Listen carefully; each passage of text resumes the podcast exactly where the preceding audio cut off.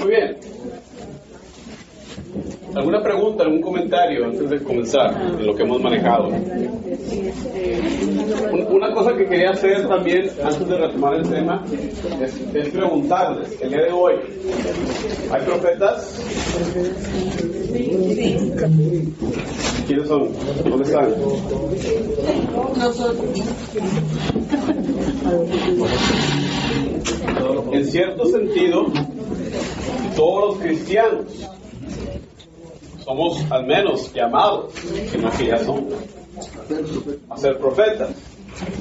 ¿Cómo así? Por nuestro bautismo. En nuestro bautismo somos ungidos, al igual que Jesucristo, como sacerdotes, profetas y reyes. Entonces, para cumplir esta función profética, nosotros los bautizados, ¿qué tenemos que hacer?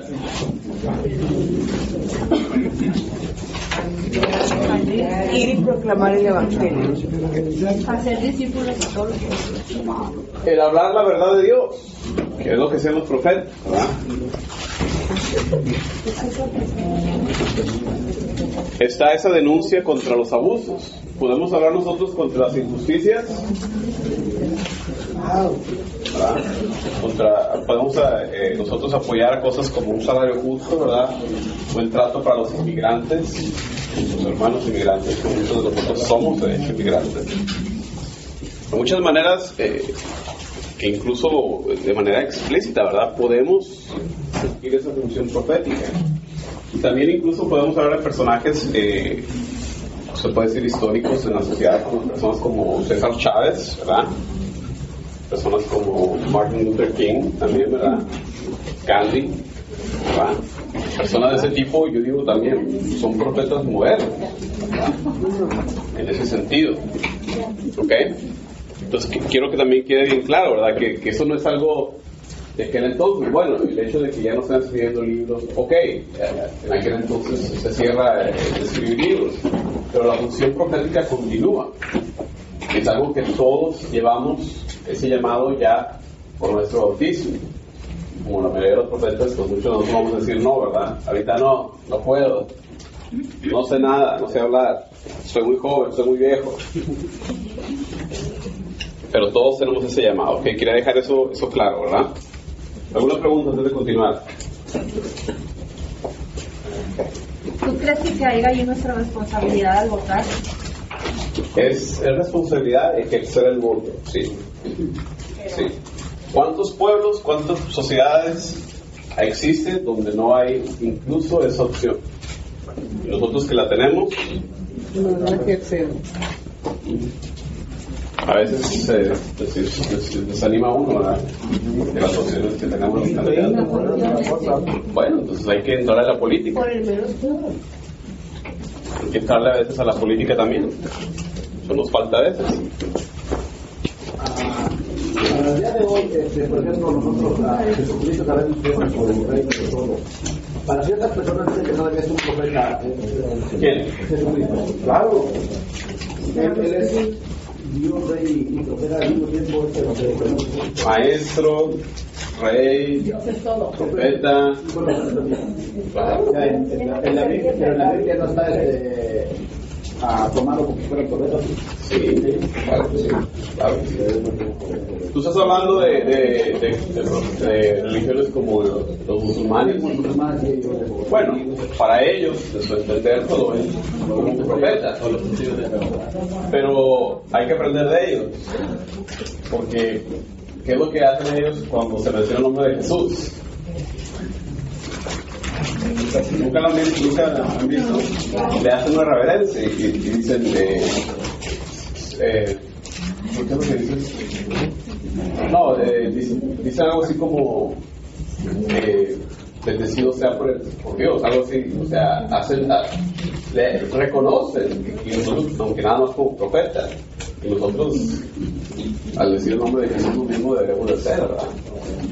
Hacer una reverencia, hacer algo, ¿verdad? Reconocer que Pero sí, sé, lo que te refieres, nada más como profeta. ¿no? Ok. Isaías. De Isaías podemos decir que es muy probable que no sea uno nada más, sino que sean varios, varios Isaías. Ok. Es muy probable que el libro que tenemos nosotros bajo Isaías, un solo libro, sea actualmente una compilación, una redacción de tres diferentes autores. ¿Y todos le Isaías? No necesariamente. Hubo históricamente un Isaías. Es probable que bajo eh, lo que se puede catalogar como una escuela de Isaías, sus discípulos hayan escrito los demás. ¿Por qué pensamos eso? Bueno, es que en tres diferentes secciones, si lo separan en los capítulos del 1 al 39, del la, como la primera parte, del 40 al 55 como la segunda, y del 56 al 66. Cada una de esas tres partes tienen un mensaje diferente, ocurren en un diferente periodo, están hablando de diferentes cosas. Por eso los biblistas usualmente dicen que se trata de tres personas. En la primera parte, el profeta habla de la amenaza contra el castigo. En esa primera parte, según cómo describe las cosas, Isaías, la ciudad, Jerusalén, está todavía en pie. Mientras que si te vas a la parte de los capítulos 40 55, cambia el escenario completamente. La ciudad ha sido destruida hace ya mucho tiempo. Habla como en retrospectiva. Y después, en la última parte, el profeta habla ya de una situación con la ciudad y el templo reconstruidos. Entonces, es una de las razones por la cual se piensa que es muy probable que hayan sido tres autores. Pregunta. Sí, ¿Tú crees que, que el hecho de ser este, profetas también era como hereditario, como o, o, lo seguían como su reinado también algo así? ¿O, o tú crees que les ponían un examen y a ver si tú sí eres profeta o qué? realmente no era hereditario. Cuando vas y lees todas las descripciones que dicen, Amós, hijo de tal, Ajá. que era tal. Algunos tenían como padres sacerdotes. El sacerdocio sí, definitivamente hereditario, pero no el profetismo. ¿Ok? Aquí también en las primeras palabras de, de Isaías dice que es hijo de amor. Nada que ver con el otro. Pero es una buena pregunta, ¿verdad? Porque dice uno, bueno, el sacerdocio se pasa, ¿verdad? Pero el profetismo no, tampoco no hay examen. ¿Qué es lo que se requiere primero que nada para ser profeta? Ser llamado por Dios, ¿verdad? No se requiere tampoco sabiduría, ¿verdad? No se requiere más que Dios te llame, Dios te, te da lo que necesitas. Pero eso es lo que se requiere. Entonces no es hereditario, no es familiar, se requiere primero que nada el llamado por Dios, ¿verdad? Y precisamente vamos a ver el llamado de Isaías, pasaje interesante, capítulo 6, versículo 1 al 13. En el año en que murió el rey Usías, y si tienen ustedes una nota, le va a decir en dónde pueden leer ustedes del rey Usías, eh, primer libro de Reyes. Vi al Señor sentado en un trono muy alto, al borde de su manto llenaba el templo. Unos seres como de fuego estaban por encima de él. Cada uno tenía seis alas. Con dos se cubrían la cara, con otras dos se cubrían la parte inferior del cuerpo y con las otras dos volaban. Y se decían el uno al otro, Santo, Santo, Santo es el Señor Todopoderoso. Toda la tierra está llena de su gloria. Al resonar la voz, las puertas del templo temblaron y el templo mismo se llenó de humo y pensé, ay de mí, voy a morir. He visto con mis ojos al Rey, al Señor Todopoderoso, yo, que soy un hombre de labios impuros y vivo en medio de un pueblo de labios impuros. En ese momento uno de aquellos seres como de fuego voló hacia mí. Con unas tenazas sostenía una brasa que había tomado de encima del altar. Y tocándome con ella la boca me dijo, mira, esta brasa ha tocado tus labios. Tu maldad te ha sido quitada, tus culpas te han sido perdonadas. Entonces oí la voz del Señor que decía, ¿a quién voy a enviar? ¿Quién será nuestro mensajero? Yo respondí, aquí estoy, yo, envíame a mí. Y él me dijo, anda y dile a ese pueblo lo siguiente, por más que escuchen no entenderán, por más que miren no comprenderán. Entorpece la mente de ese pueblo, tápale los oídos y cubre los ojos, para que no puedan ver ni oír, ni puedan entender, para que no se vuelvan a mí y yo no los saque. Ahí, palabra de Dios. Lo que hace aquí entonces Isaías primero que nada sitúa históricamente cuándo ocurre su llamado. De acuerdo a cuando reinó este rey Usías, tenemos una cronología más o menos exacta. Sabríamos que su llamado fue por ahí del año 742 antes de Cristo. Esas palabras del versículo 3 deben de parecerles familiares. Santo, santo, santo es el Señor Todopoderoso. Toda la tierra está llena de su gloria. ¿Dónde vimos eso? La misa, ¿verdad? El santo, la primera parte del santo. Eh, cuando oímos, cuando vemos estas, cuando oímos cualquier frase repetida tres veces, ¿qué significa?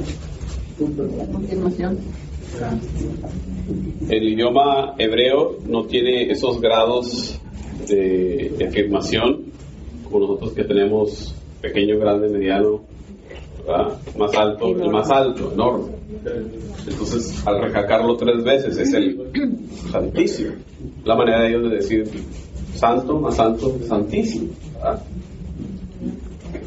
Eh, ¿Qué es lo que sucede aquí? Eh, ¿Por qué? eh, ¿Qué es lo que significa esta acción por parte de- aquí de- del ángel del Señor?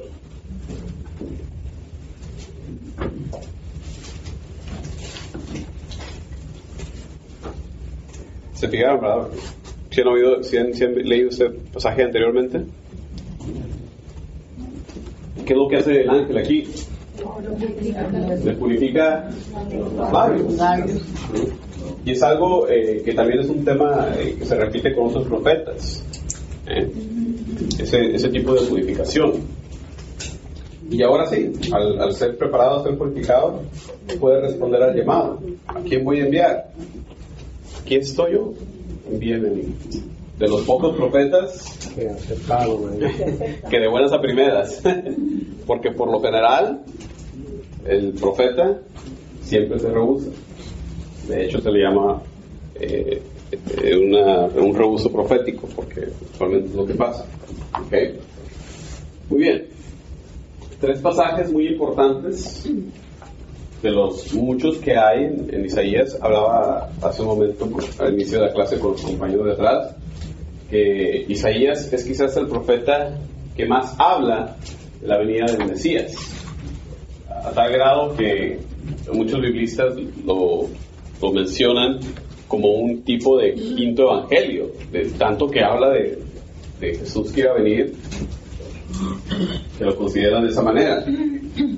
Vamos a hablar de los tres pasajes conocidos como los cantos del siervo sufriente, que vienen a ser una visión de este personaje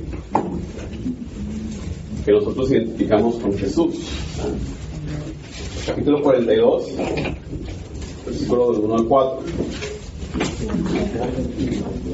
¿Alguien gusta leer? Se me está cansando la- cuerdas vocales.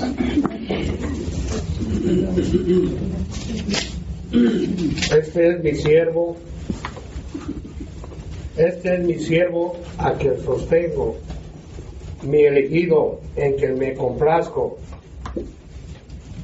He puesto sobre él mi espíritu para que manifieste el derecho a las naciones. No gritaré, no vocearé, ni voceará por las calles. no romperéis la caña res- rescabre-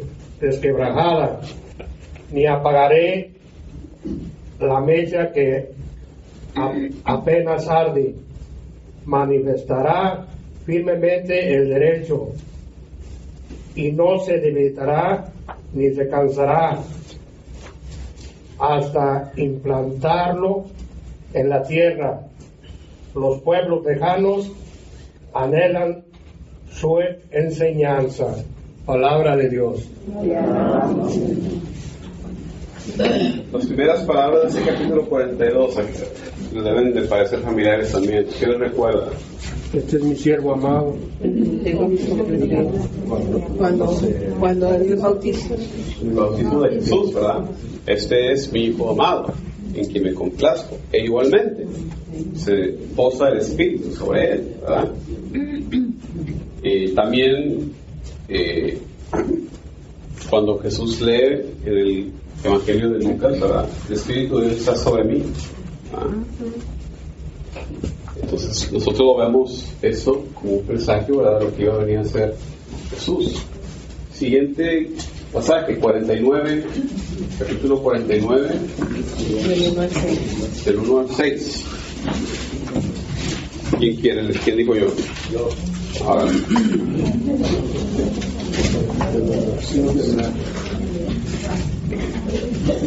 Escúchenme, islas lejanas, pongan atención, pueblos. Yahvé me llamó desde el vientre de mi madre, conoció mi nombre antes que naciera.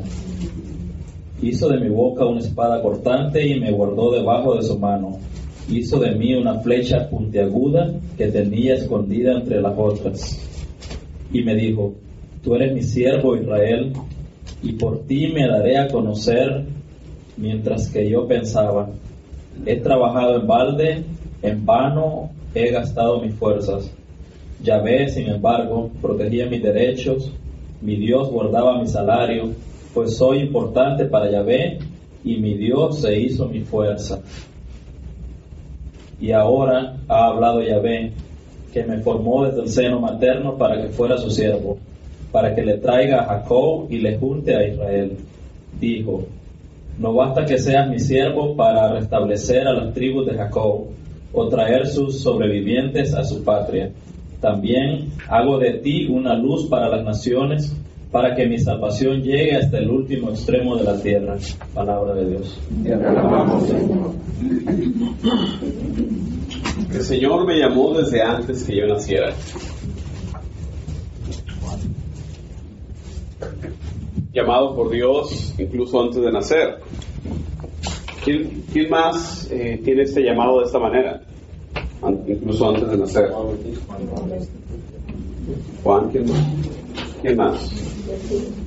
Obviamente Jesús, eh, Jeremías, alguno más. San Pablo. San Pablo menciona eso también. ¿No somos todos? Yo digo en el texto de, la misma Claro, claro que sí. Claro que sí, Dios nos conocía desde antes de formarnos, claro. Pero una vez más, estamos, yo nada más hablaba del, del texto, ¿verdad? Eh, luz de las naciones. Jesús dice, ¿verdad? Yo soy la luz. ¿Qué significaba ser luz de las naciones? ¿Qué significaba para Israel ser luz de las naciones? Ser profeta para Predicar. Que guía al pueblo. Guía. Ser una guía, como un faro, ¿verdad? Que, guía el barco al puerto. Tanto este personaje, el pueblo de Israel, también se le menciona como, luz de las naciones, porque iban a guiar a otros pueblos hacia Dios. Hay que recordar que la elección por Dios de su pueblo no era porque pues, eran los mejores, o los más ricos, los más inteligentes, nada de eso. Era únicamente para hacer es- esta labor de llamar a otros hacia Él. Digo únicamente, es una labor muy importante, ¿verdad? 50. Jeremías 50, versículo del 4 al 9. Isaías 50, 4 al 9, a ver. Dice, el Señor Yahvé me ha concedido el poder hablar como su discípulo y ha puesto en mi boca las palabras para aconsejar al que está aburrido. Cada mañana Él me despierta y lo escucho como lo hacen los discípulos.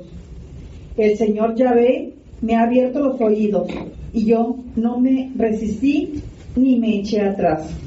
He ofrecido mi espalda a los que me golpean, mis mejillas a quienes me saba, me saba, me saban mi barba, y no oculté mi rostro ante las injurias y los estupos.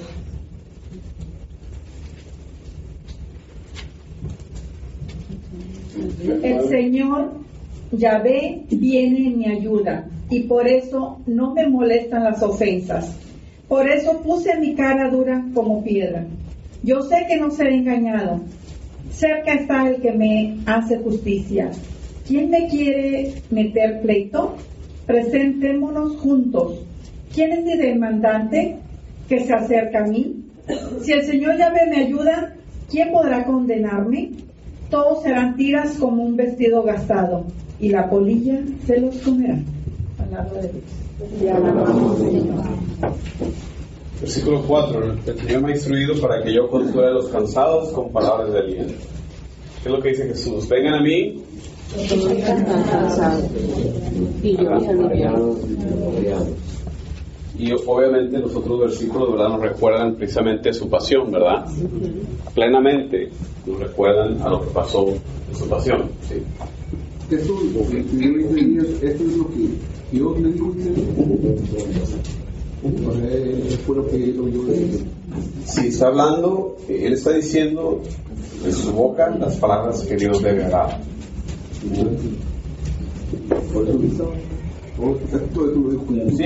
Sí, sí, no, no se lo inventó, ¿verdad? Está lo que Dios quería que, que supiera su padre.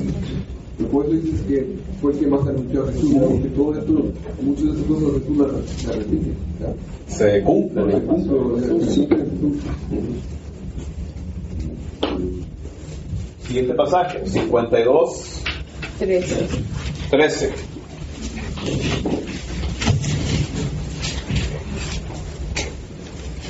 Es nada más el 13 a Hasta el 53, No, 12.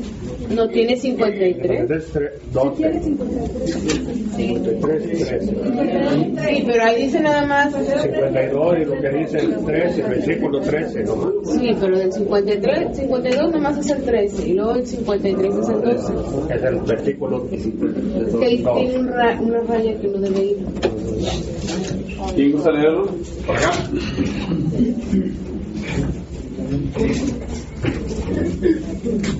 Mi siervo tendrá éxito, crecerá y llegará muy alto. Lo mismo que muchos se horrorizaban al verlo, porque estaba tan desfigurado que no parecía hombre, ni tenía aspecto humano. Hacía asombrar a muchas naciones, los reyes se quedarán sin palabras. Al ver algo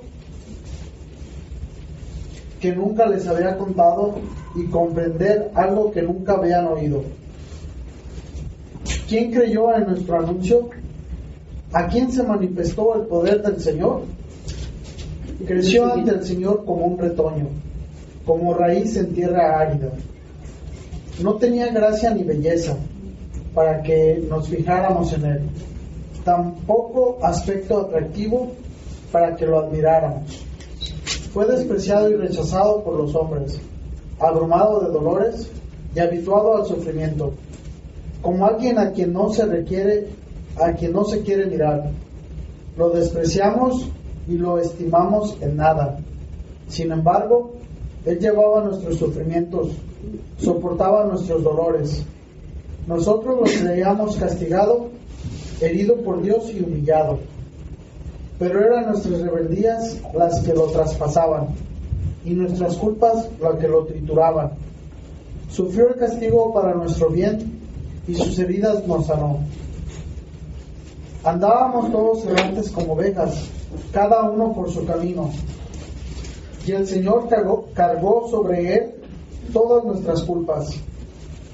Cuando era maltratado, él se sometía y no abría su boca, como cordero llevado al matadero, como oveja ante el esquilador. Enmudecía y no abría su boca. Sin defensa ni juicio se lo llevaron.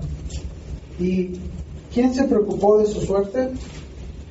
Lo arrancaron de la tierra de los vivos, lo hirieron por los pecados del pueblo, lo enterraron con los malhechores, lo sepultaron con los malvados, aunque él no cometió ningún crimen, ni hubo engaño en su boca. Pero el Señor quiso quebrantarlo con sufrimientos. Y él, y si él entrega su vida como expiación, verá su descendencia, tendrá larga vida y por medio de él prosperarán los planes del Señor. Después de una vida de amarguras, verá la luz, comprenderá su destino. Mi siervo, el justo, traerá, traerá a muchos la salvación, cargando con las culpas de ellos. Por eso le daré un puesto de honor entre los grandes, y con los poderosos participará del triunfo, por haberse entregado a la muerte y haber compartido la suerte de los pecadores, pues él cargó con los pecados de muchos e intercedió por los pecadores. Palabra de Dios. Te alabamos, Señor. Bastante claro, ¿verdad? Del 52, 13 al 53, 12. La muerte en cruz es considerada eh, ponerlo en alto, ¿verdad? Tiene, tienen que levantarlo para estar en la, en la cruz.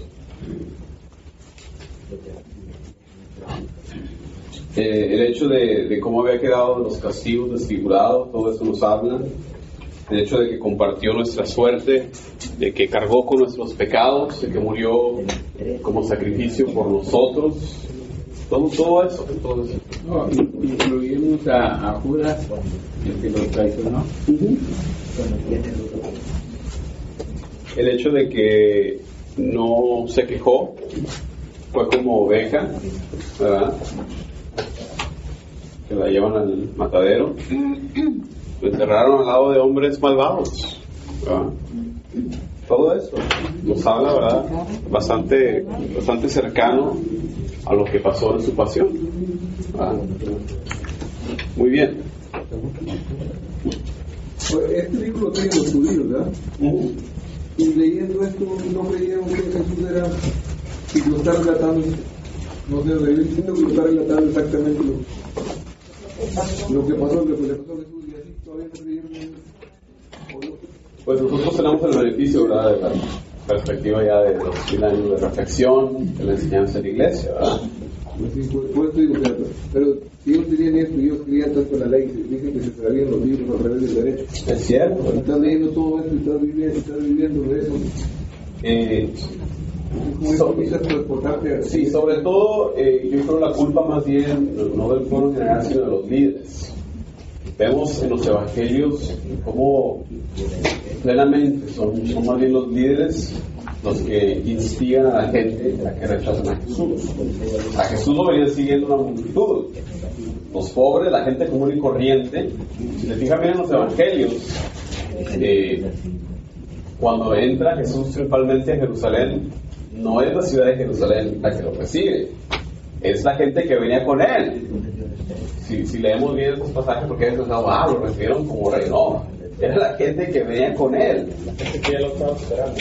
La gente de la ciudad no se ve ni qué onda. Así como cuando nació, que van los reyes magos y le, piden a Herodes, pues, enséñame dónde está el rey. Y se quedan dos. ¿Qué estás hablando? Pero es porque estaban cegados. Eh, eh, sobre todo los, los líderes. que aunque supieran, aunque los escribas lo sabían, con tal de no perder ese puesto, ¿verdad? Personas como Herodes, personas como el sumo sacerdote, que ya no cumplían su cargo como debían, sino que más bien los, eh, les pagaba eh, el procurador romano, ¿verdad? Para que estuvieran ahí de encargados completamente. Entonces, o sea, no es de extrañarnos que, que aunque lo supieran en cierto nivel, pues se, se hayan cegado, se hayan negado. Una parte de la Biblia, no sé qué fácil, dice que cuando ya lo encontraron, se lo llevaron, que no apareció ahí, que vinieron a dar el mensaje a los, a los jefes, ellos les dijeron, digan ustedes que los apóstoles llegaron y se los llevaron. Cuando les pagaron los soldados. Ajá, les pagaron los soldados y dicen, y hasta el día de hoy ellos siguen creyendo eso. Sí. Eh, que no ven la resurrección, que no, no puede... Sí, estás, sí, estás hablando de, de la excusa, ¿verdad? De que, Ajá. de que los sobornaron para que dijeran que muertos se lo habían llevado. Sí. Por eso es una de las razones por las cuales no creen en- hoy en día, ¿no? Pues sí, son, son muchos, como les digo. Pero los escribas, cuando les preguntó Herodes que le dijeran de qué están hablando, ellos lo pudieron descifrar. Iba a salir de Belén. Cuando les preguntó de dónde tenía que nacer el rey, pudieron ellos, por, por sus estudios, por sus conocimientos, saber que este Mesías anunciado iba a venir de Belén. O sea, no era algo que no sabían. Entonces, sí. De, de hecho, a, a, a la persona esta que lo visita de noche, que es el que se queda con su cuerpo o que lleva, que lo reclama de los romanos. José Mateo. Sí, y el otro es que, ¿a quién es el que dice tienes que nacer de, de nuevo? Ujú. En el Evangelio de Juan. Creo que él, él es uno de los que sí le cree. había entre los dirigentes, eh, entre los miembros del Sanedrín, no, no le dieron no, no todos, no todos eh, lo rechazaron de esa manera. Había incluso, había fieles, había gentes todavía fieles a, a la promesa de Dios. Me gusta mucho el Evangelio de Lucas, el Evangelio de Lucas muestra eso, muestra que en el, en pueblo judío había muchos fieles, desde un principio, Simeón, Ana, Elizabeth, empezando por ellos, ¿verdad? muestra que muchas personas todavía estaban fieles a esa promesa. Porque a veces pensamos ¿verdad? que todo el pueblo se, se perdió, no. Había mucha gente todavía fieles esperando la venida del Mesías. Miqueas. Y pa- para agregar un poquito a eso, cuando Dios le dijo a, yo que también a él, a Isaías, no sé qué parte, le dijo que vean mi pueblo y anuncien.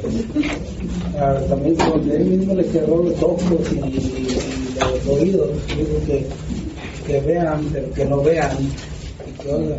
Sí, es, es como una manera literaria de, de explicar lo que pasó. lo que pasó, que sí estaban viendo, estaban leyendo todo también lo que pasó de Jesús, pero fue realmente órdenes de, de Dios que le mandó a este profeta Isaías y les dijo a su pueblo por que andaban en malos pasos y de esa manera los castigó para que no pudieran ver realmente lo que, que eran las profecías, realmente ya Así es. Era.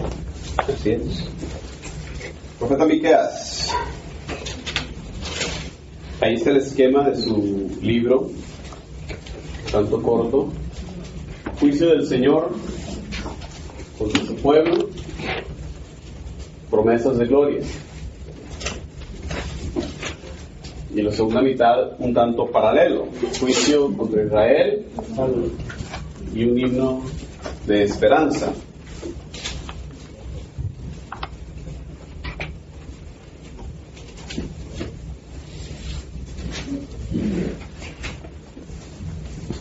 Este profeta también fue profeta en tiempos de gran conflicto, esta vez con el imperio de los asirios. Él fue profeta entre los años 742 y 687. Es de esa época donde salen gran número de profetas.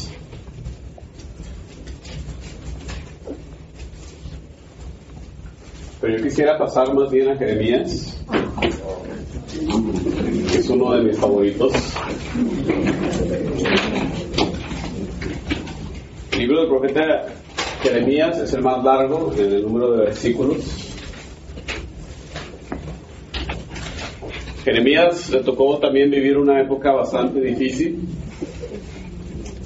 Fue incluso participante del evento más traumático el evento más formativo para el pueblo judío. Estoy hablando obviamente de la caída de la ciudad, de la destrucción del templo.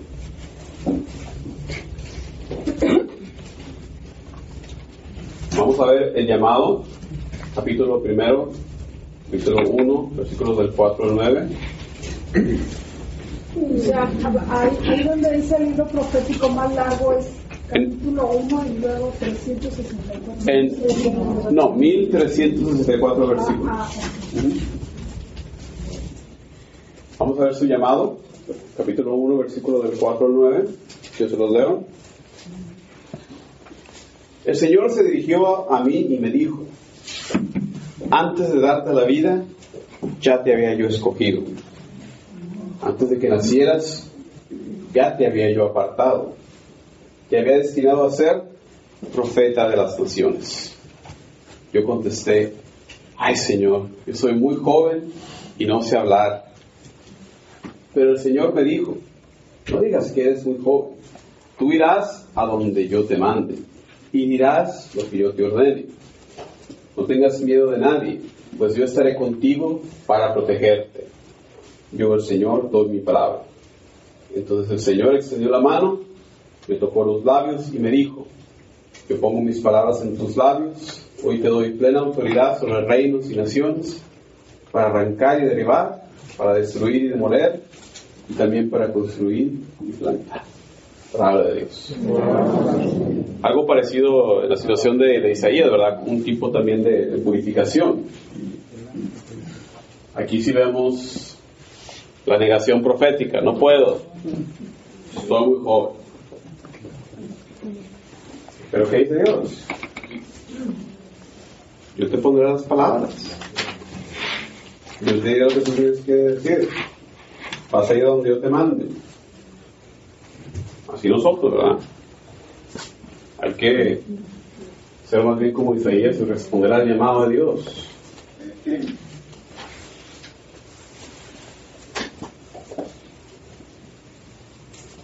Pasaje muy importante, alianza en el capítulo 11.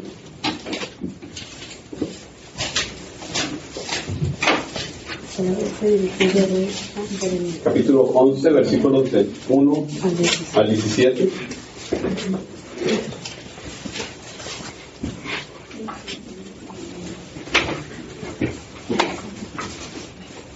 ¿Quién gusta leerlo? Acá. Tenemos una.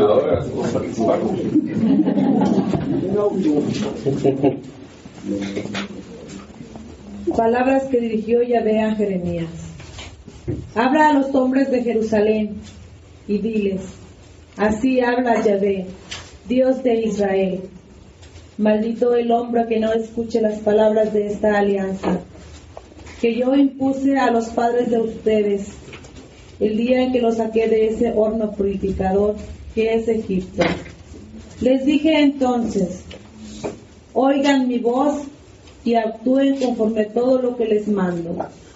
Y así serán mi pueblo y yo seré su Dios. Y cumpliré el juramento que hice a sus padres de darles una tierra que emana leche y miel.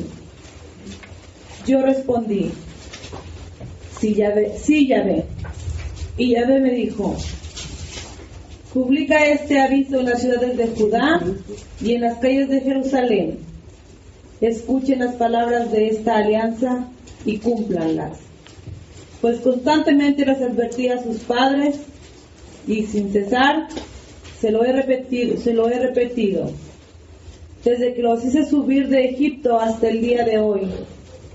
Escúchenme, pero no me escucharon ni me hicieron caso, sino que cada uno siguió la inclinación de su corazón perverso. Entonces yo cumplí contra ellos todas las palabras de esta alianza que les había ordenado observar y no observaron. Y añadió Yahvé, se han puesto de acuerdo los hombres de Judá y los habitantes de Jerusalén para volver a las maldades de sus mayores que no quisieron escuchar mis palabras. También estos se han ido tras dioses extranjeros para servirles. La casa de Israel y la de Judá han roto mi alianza que yo había pactado con sus padres. Por eso, así habla Yahvé. Les voy a mandar una catástrofe de la cual nadie podrá escapar. Y aunque me pidan auxilio, no los ayudaré.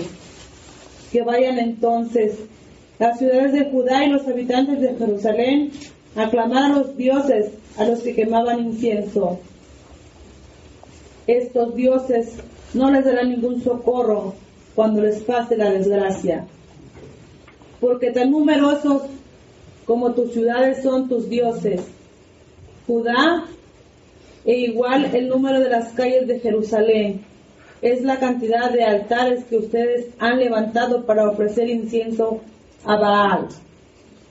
En cuanto a ti, no ruegues por este pueblo, ni eleves por él súplicas, ni oraciones, porque no los voy a oír cuando me llamen en el momento de la desgracia.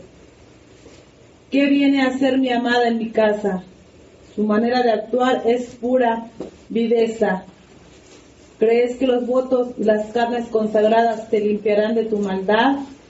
¿O que te pondré purificar para todo eso?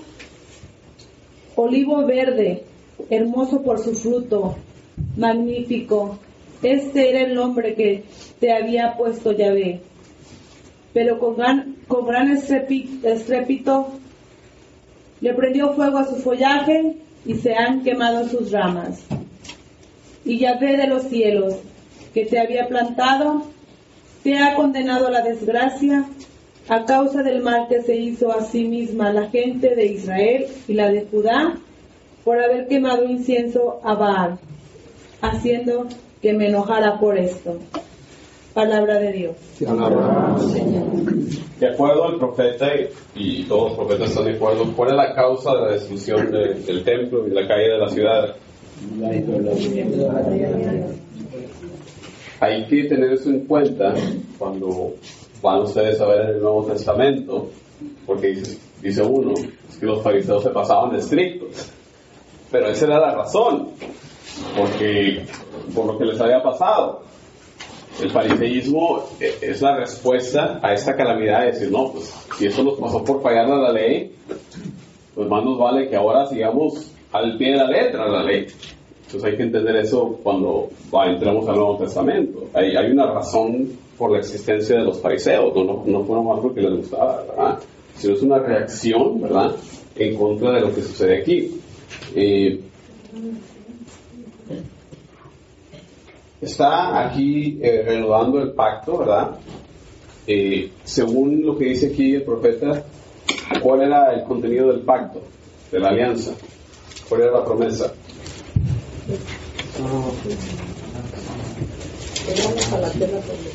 Darles la tierra. ¿Y qué es lo que está pasando ahorita? Por la idolatría. Están perdiéndola. Están perdiendo la tierra prometida. Es por eso que este evento es tan traumático. Porque la promesa de Dios había sido esa. Y ahora, por la idolatría, están perdiendo esa promesa. ¿eh? hay que tener en mente todo esto cuando estudiamos el Antiguo Testamento, cuando empezamos a estudiar el Nuevo Testamento, ¿verdad? De cómo estaba la situación en ese momento. Eh, habla aquí de la misma alianza, en el capítulo 31, habla ahora de una nueva alianza. Y vamos a cerrar leyendo esa nueva alianza. En el capítulo 31, versículo 31, el Señor afirma, vendrá un día en que haré un nuevo pacto con Israel y con Judá. Este pacto no será como el que hice con sus antepasados cuando los tomé de la mano para sacarlos de Egipto, porque ellos no cumplieron mi pacto, a pesar de que yo era su dueño. Yo, el Señor, lo afirmo. Este será el pacto que haré con Israel en aquel tiempo. Pondré mi ley en su corazón y la escribiré en su mente. Yo seré su Dios y ellos serán mi pueblo. Yo el Señor lo afirmo. Y de esa manera nos despedimos dando gracias a Dios por una noche más de estudio. Te pedimos, Señor, que nos sigas acompañando, que quedes con nosotros esta noche. Pedimos, como los discípulos de Maús, que quedes con nosotros y ya cae la noche para que velando nuestro sueño podamos despertar mañana llenos de energía y dispuestos a servirte, a servirte en este llamado profético que tenemos todos por nuestro bautismo. Amén. Amén. Padre, Hijo y Muchísimas gracias. ¿Tenemos clase la semana que entra?